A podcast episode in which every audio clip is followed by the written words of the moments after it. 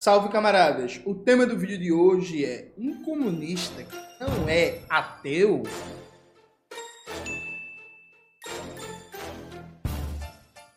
Antes de começar propriamente o canal, quero muito agradecer a você que ajuda a manter e melhorar nosso canal a partir do Apoia-se. Seu apoio é fundamental para a gente continuar o nosso trabalho. Não, uma postagem aí nas redes sociais, no finado Twitter, atual X, e aí, na postagem, né, pô, eu falo que finalizei a fase aí, um projeto muito importante. Já um breve eu divulgo para vocês o que é. Tô esperando o resultado, que agora está nas mãos de Xangô. E apareceu muita gente aí, muita gente não, algumas pessoas surpresas porque eu não sou ateu. Eu já debati isso várias vezes, mas vamos fazer mais um debate. Veja, gente, todo comunista tem que ser ateu a galera fala assim, ah, porque o comunista é materialista, então necessariamente ele é ateu. Veja, eu acho essa visão errada em alguns aspectos. Vamos aqui fazer um debate. Eu quero começar com vocês fazendo uma um análise que eu acho importante. Veja, é um ideal iluminista a concepção de que a ação humana vai ser guiada pela compreensão teórica filosófica de mundo, ou seja, você vai orientar todos os aspectos da sua vida de acordo com a concepção teórico-filosófica que você consolidou. Esse ideal iluminista ele parte de uma compreensão de uma espécie de é, onipotência da razão, né? que a razão humana vai conseguir é, balizar todos os aspectos da vida humana, né? O iluminismo ele tinha uma utopia que é pensar uma sociedade 100% guiada pela razão, e aqui entendida a razão como oposição aos sentimentos, aos instintos, à dimensão emocional e por aí vai. Pensar a separação né, entre é, é, corpo e mente, entre razão e sentimentos, e por aí vai. Veja, a ideia de uma razão onipotente foi derrubada há mais de 100 anos. O primeiro grande golpe numa ideia de razão onipotente é o debate marxista sobre ideologia. O debate marxista sobre ideologia traz uma contribuição teórica que visa mostrar que há estruturas sociais objetivas que balizam a compreensão do ser humano. Essa compreensão pode está totalmente afastada de qualquer racionalidade de como realmente funciona o mundo.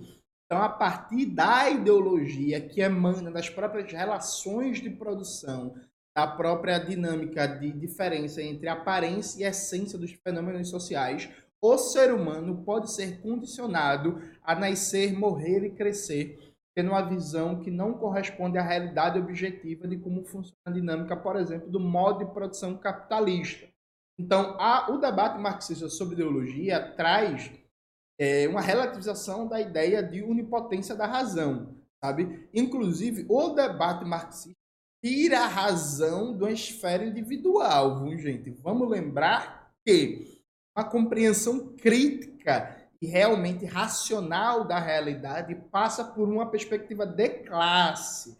Então, você individualmente vulgarizando até o máximo aqui o debate marxista, para ficar claro, mas você individualmente, para alcançar uma compreensão teórica mais próxima do que é a realidade, você precisa necessariamente se colocar desde uma perspectiva da classe trabalhadora. E para você se colocar numa perspectiva da classe trabalhadora, há todo um esforço teórico, político e prático para você alcançar essa compreensão. Depois do marxismo, você tem as contribuições do Sigmund Freud com um debate sobre inconsciente.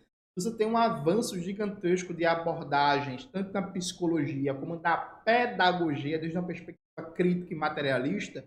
Um destaque, por exemplo, para a psicologia soviética, que coloca um papel da socialização, a dimensão historicamente específica da consciência humana dentro de determinadas relações sociais de produção. Ou seja, a ideia de uma razão onipotente que é capaz de desenvolver uma compreensão crítica da realidade e pautar de maneira coerente o comportamento humano de acordo com a sua compreensão filosófica de mundo é muito relativizada, porque você tem o debate marxista sociologia, o debate freudiano sobre inconsciente, o debate da psicologia e da pedagogia crítica, especialmente soviética, sobre o papel da socialização, do meio, das relações sociais, na conformação dos nossos comportamentos, inclusive em colocar certos limites para compreensão. Então, por exemplo, a partir do debate marxista, a gente sabe que se você é socializado numa educação burguesa e passa sua vida inteira inserido em dinâmicas de relações sociais que dão um reforço positivo para naturalizar as relações burguesas, você é um ser humano dotado de razão. Você pode nascer, crescer e morrer sem nunca compreender minimamente como funciona a dinâmica do sistema capitalista e que você é um ser explorado.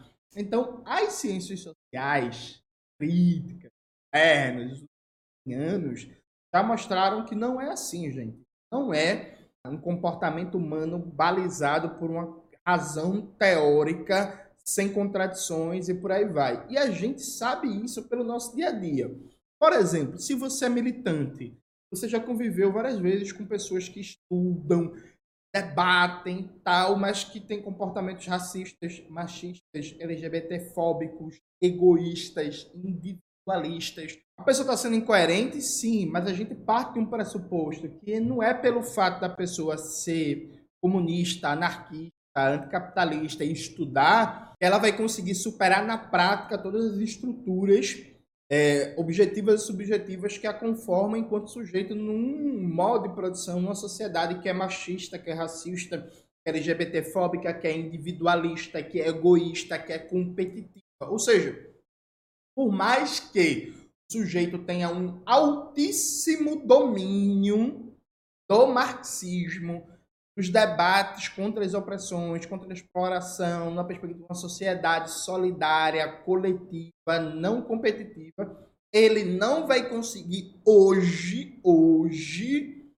botar tudo isso em prática, tanto nas suas relações é, é, é, é, interpessoais, como nas suas próprias ações mais individuais. Ou seja, a gente reconhece na prática que não existe uma onipotência da razão, que a razão teórica está limitada de acordo com condicionantes estruturais e que há elementos de prática social, de comportamento, escapam ao domínio de uma razão teórica estritamente formulada. Ou seja, por mais você estude sobre questão racial, isso não está sujeito com que você não tenha práticas racistas. Isso porque a ação humana não é guiado pela razão, pela capacidade de ler teoricamente o mundo. Ah, e aí veja, você pode, por exemplo, odiar o debate sobre inconsciente freudiano, sem problema, viu, gente? Você pode, inclusive, achar que inconsciente não existe.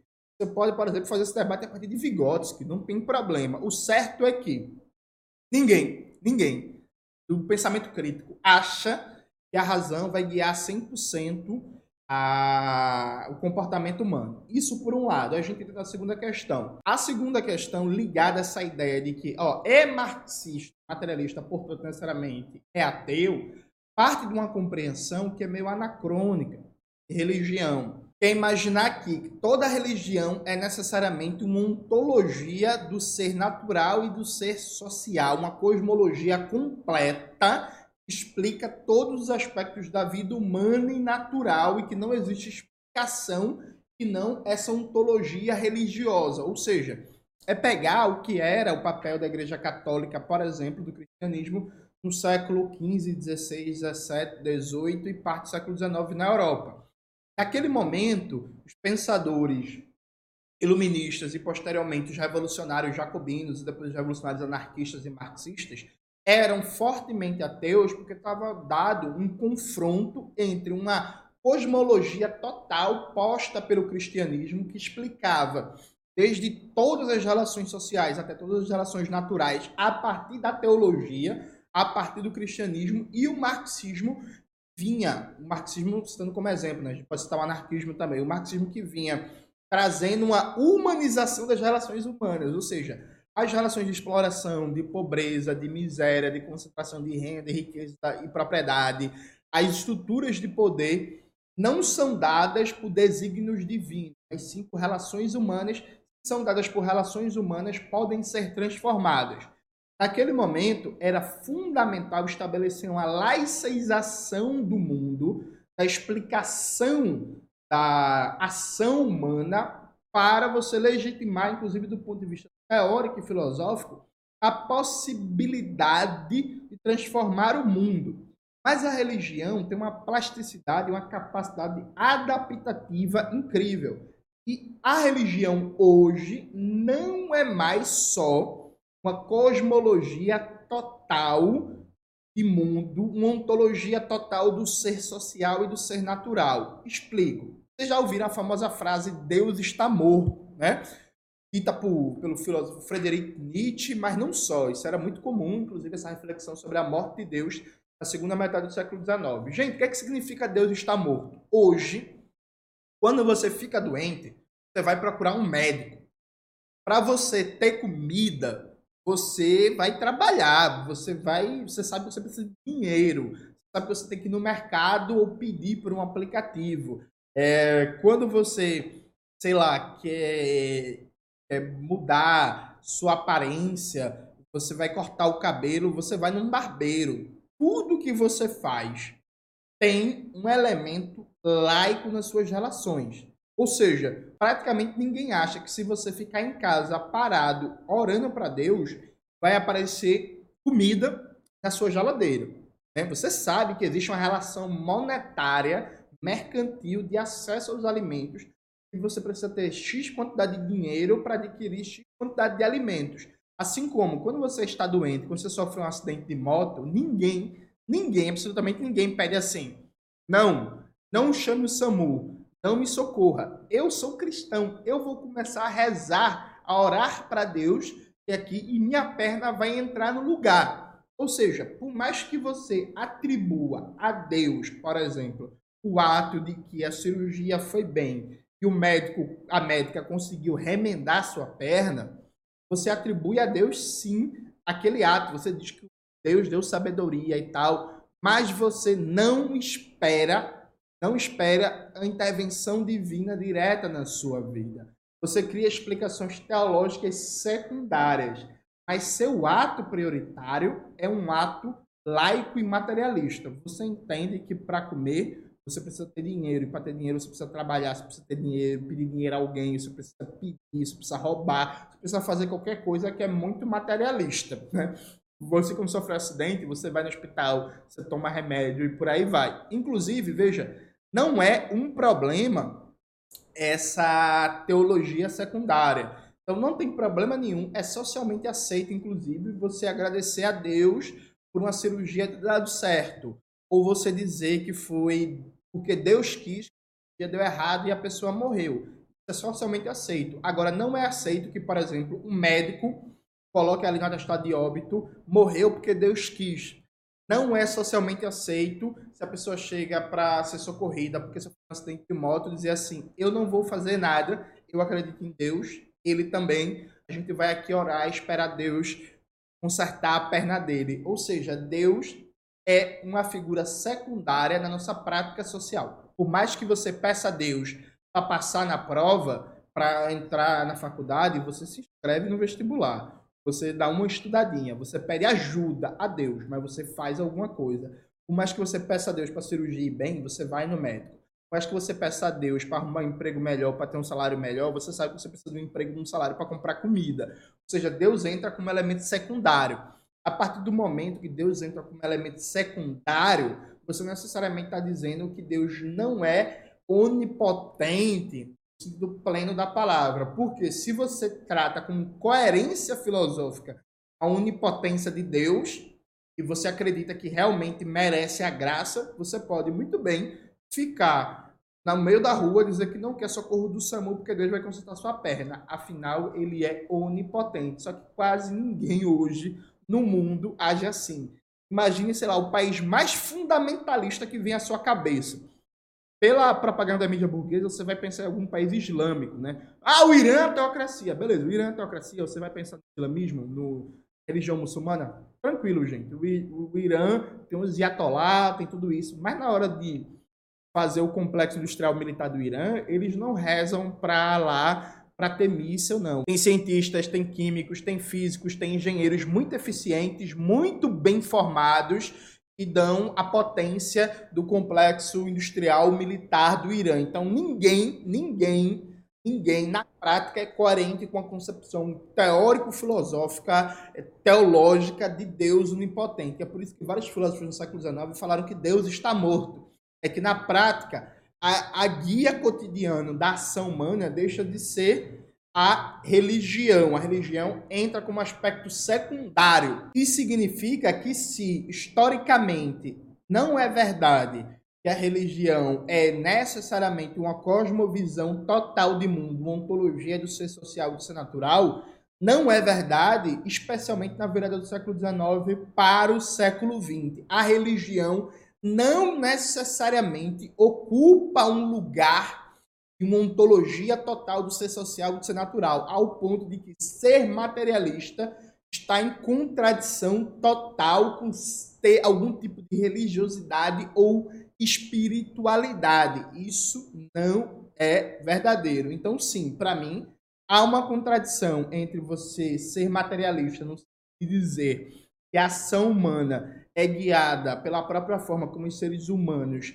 estabelece as relações de produção, de propriedade e as relações econômicas e de poder de uma época histórica, e se essa, essas relações são humanas, elas podem ser mudadas e você achar que é Deus que controla tudo nos mínimos detalhes de como funciona a vida humana. Deus, Alá, Buda, os orixás, os cristais, as energias ou qualquer coisa. Há, sim, uma contradição aqui teórico-filosófica básica, percebe? Mas não necessariamente toda concepção de espiritualidade, toda concepção religiosa está no lugar de uma ontologia total. Simplesmente, gente. Você pode, por exemplo, ser um materialista firme, inegociável e ter um lugar para a religiosidade que é um lugar diferente desse lugar ontológico de explicar a dinâmica do funcionamento do mundo humano e do mundo natural. Veja, eu não vou falar aqui nesse vídeo porque não cabe qual é o papel da religiosidade na minha vida, né? Como é que eu penso a minha espiritualidade. Mas veja, não há é, uma contradição filosófica nenhuma entre você ser mais coerente, o mais firme de todos os materialistas você achar que você tem uma relação com os orixás é algo importante na sua vida. Simplesmente nenhuma. Não há contradição nenhuma entre você ser materialista tal e você rezar cinco, acho que é cinco vezes, né? Para lá, virado para Meca. Não há contradição ontológica necessária, necessária. Alguém pode dizer que sim, de um ponto de vista de pensar uma ação humana totalmente guiada pela consciência teórica, pela razão, há uma contradição. E aí eu vou concordar. Só que aí me parece, me parece que tem parte de uma plenitude, de uma onipotência da razão que não se fundamenta. Por quê? Se fosse suficiente estudar, ler, compreender teoricamente as coisas para mudar 100% da ação humana, não existiria militante de esquerda, não existiria marxista, comunista, racista, machista, egoísta, LGBTfóbico, incoerente, egoísta, vaidoso e etc, e etc, e etc, e etc.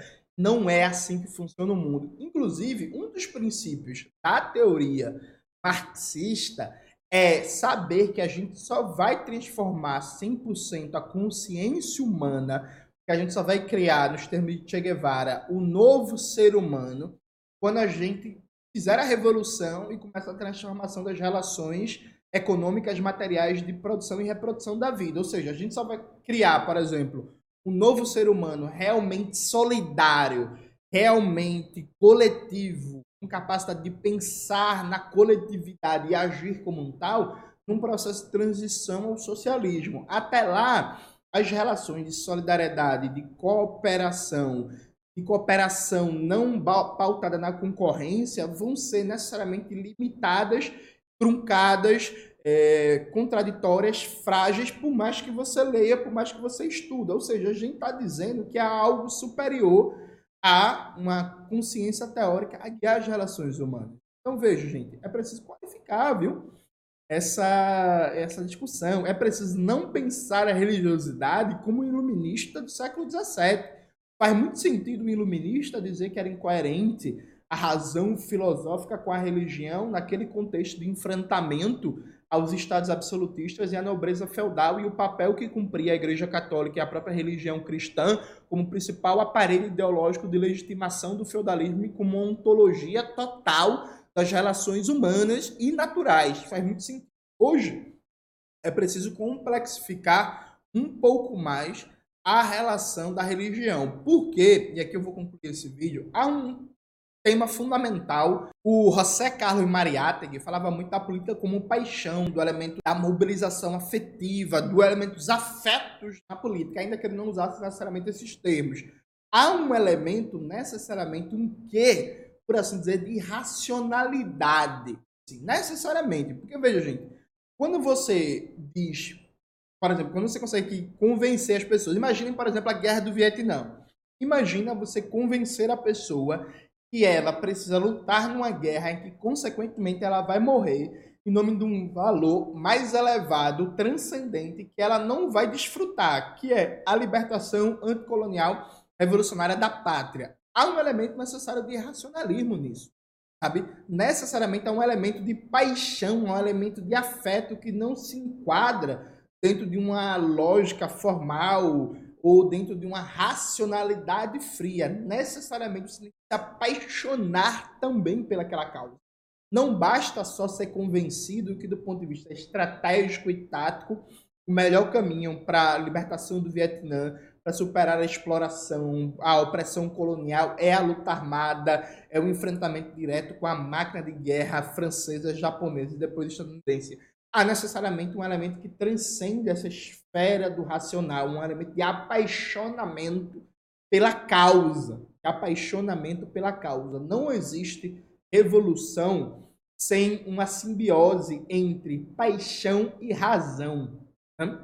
Não existe revolução sem uma paixão e sem uma razão, sem um elemento de por exemplo, quando você olha para um Fidel Castro e vê que milhões de cubanos se mobilizaram em nome de seguir aquele líder, se você for pensar racionalmente pela história da América Latina, as pessoas tinham várias e várias razões para não confiar no Fidel Castro, porque não faltava experiência histórica na América Latina de líderes começaram com grandes projetos de mudança e depois se tornaram meros instrumentos da oligarquia. Desde um ponto de vista racional, fazia muito mais sentido, por exemplo, quando Fidel Castro desembarca em Cuba né, e começa a guerrilha, fazia muito mais sentido você desconfiar do que você seguir o Fidel Castro. Mas a história e a ação política não é uma simples equação de razão teórica. A história a ação política tem muito de paixão, tem de afetos, tem muitos sentimentos que você pode qualificar como irracional.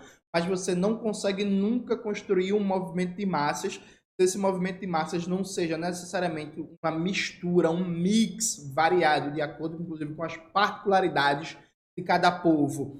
O mito da paixão, da mobilização dos afetos e da racionalidade dos meios, da racionalidade do programa político para alcançar determinado objetivo nesse mito, nesse paixão, nesse elemento telúrico, também cabe a religiosidade, a superstição, os folclores e por aí vai. Não sei se vocês já leram isso, mas, por exemplo, no livro do Nelson Werneck Sodré sobre a coluna Prestes, coloca na tela, Maxwell, por favor. Nelson Werneck relata o Prestes, quando saía passando pelos vários lugares do Brasil na coluna Prestes, as pessoas achavam que Prestes tinha poder de sumir, de aparecer que Prestes tinha poder de cura no toque, que Prestes conseguia ficar invisível à noite, que isso explicava porque ele nunca era derrotado, porque nunca era capturado, sabe? Isso é parte da compreensão que as pessoas têm também do mundo. Claro que a gente, enquanto marxistas, materialistas, deve atuar ao máximo para socializar conhecimento científico, para socializar uma compreensão teórica complexa de mundo, mas não ache a circulação e a amplificação dessa compreensão complexa, teórica de mundo, passa necessariamente por negar o elemento religioso, por conflitar com ele. Pelo contrário, passa por deslocar cada vez mais o lugar religioso para que ele não seja uma explicação ontológica de mundo, mas há várias e várias possibilidades para a religião. Porque Cuba, que é um lugar com zero analfabetismo, com um povo altamente formado, bem instruído, com acesso à cultura e por aí vai, há uma religiosidade muito forte, haja o papel, por exemplo, da santeria em Cuba ou do próprio cristianismo. Então, um povo altamente politizado, altamente educado, com acesso ao melhor do que a cultura pode produzir, não deixou de ser religioso por causa disso. Deslocou a religião para um outro lugar que não uma explicação totalizadora de mundo natural e de mundo social. Que outras possibilidades de deslocamento são esses da religião enquanto um lugar social na conformação da consciência? Vai deixar para debater em outros vídeos, que eu acho que esse vídeo já ficou grande demais. Mas sim, ao meu ver, não existe um antagonismo radical e irreconciliável entre você ser marxista e ter alguma forma de religião ou espiritualidade, não. Pelo contrário, sabe? Não acho isso, sustento isso, debato isso, sustento isso particularmente para a América Latina. Agora sim, há uma contradição entre você ser um marxista e guiar sua ação política, sua estratégia política para uma compreensão teológica de mundo de uma perspectiva ontológica e totalizadora. E sim, aí a contradição. Isso aqui é a coisa muito mais complexa do que isso. É isso, galera. Espero que vocês tenham gostado do vídeo hoje do canal. Não se esqueça de se inscrever no canal, ativar o sininho, curtir esse vídeo, compartilhar e tudo isso que vocês já sabem. Um beijo e até a próxima.